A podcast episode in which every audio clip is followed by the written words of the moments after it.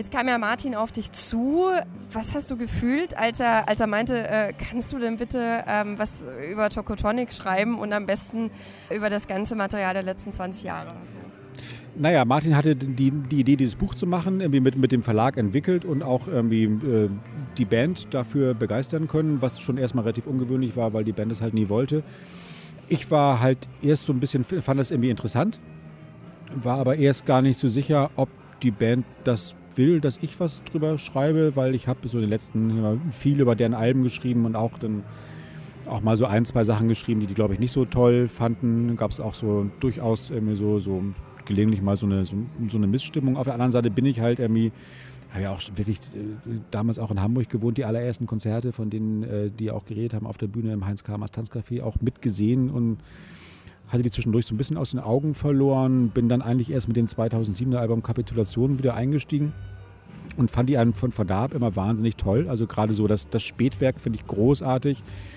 Bei den mittleren Sachen hatte ich irgendwie nur so, so Nachholbedarf und dachte mir, das ist aber sicher auch eine interessante Aufgabe, irgendwie, ähm, sich dann nochmal so durchzuhören. Und dann war im Grunde erst gar nicht klar, wie wir den Text gestalten. Wir dachten erst, vielleicht werden wir zu jedem Album eine zentrale Figur außerhalb der Band, also die Videoregisseurin oder die Produzenten oder nochmal interviewen. Das haben wir dann wieder fallen lassen, bis es dann irgendwie so klar war, ich mache einfach so ganz Close Reading mäßig ein Essay zu jedem Album, halt auch ohne mit der Band zu reden. Also schreibe einfach auf, was mir einfällt zu den zu der Musik und was äh, mir zu der Zeit, in der das entstanden ist, auffällt. Und dann gab es halt eigentlich nur noch so, so Fact-Checking, vor allem von Jan, dann auch nochmal so, Dirk hat auch alles gelesen, irgendwie da, so zu einem relativ späten äh, Punkt irgendwie, und die fanden das alles toll. Das war schon irgendwie eine ganz gute Erfahrung, so mit denen zusammenzuarbeiten.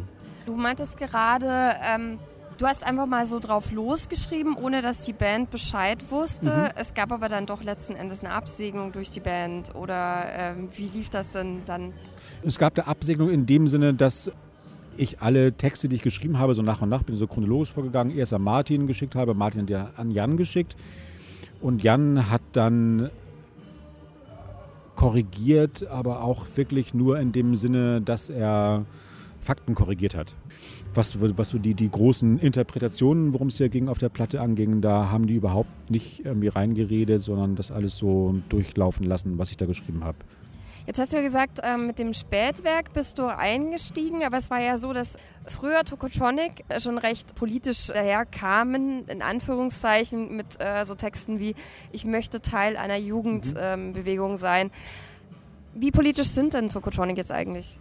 Naja, das war, äh, damals war es so, also so way back in 95, dass diese ganze Hamburger Szene extrem politisiert war. Also auch so die, die, die Generation der Hamburger Schule vor Tokotronic, Blumenfeld, Sterne, Ost- und waren Krebshur, die waren eigentlich viel deutlicher politisch und haben auch viel deutlicher in politischen Zusammenhängen irgendwie gearbeitet. Und Tokotronic kam eigentlich erst dazu, als es so ein bisschen auseinanderfiel und sich dann gerade so Bands wie Blumenfeld dann ja auch eher so mit diesem 98er-Album Testament der Angst dann halt auch eher in so eine, so eine schlagereske Befindlichkeitsmusik äh, verabschiedet haben.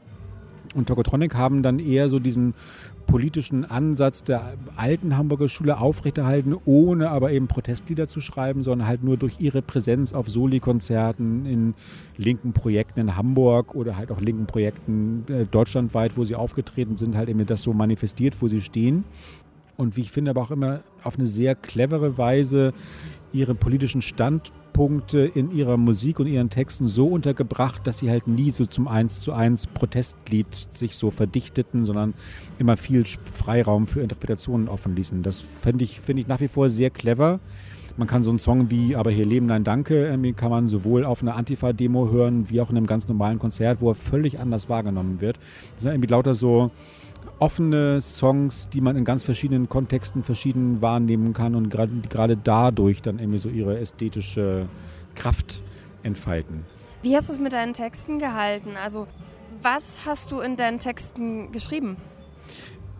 Ich habe versucht, ähm, in, bei, vor allem am Anfang ähm, die Alben zu positionieren im, im historischen Kontext. Also wie verhält sich das zu dem, was Tokotronic vorausgegangen ist, was damals gerade vor allem in, in, in, Hamburg passierte, was dann aber halt auch Ende 90er Jahre in Deutschland passierte. Also wie so diese entpolitisierte Post-Helmut Kohl-Generation, so die, die, die Nachwendegeneration, wie sich das dazu verhält.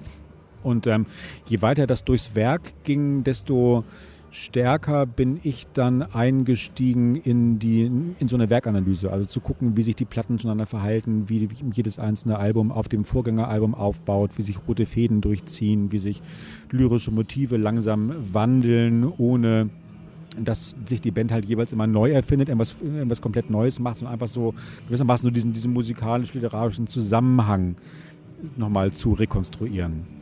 Okay, vielen herzlichen Dank, Jens. Gerne.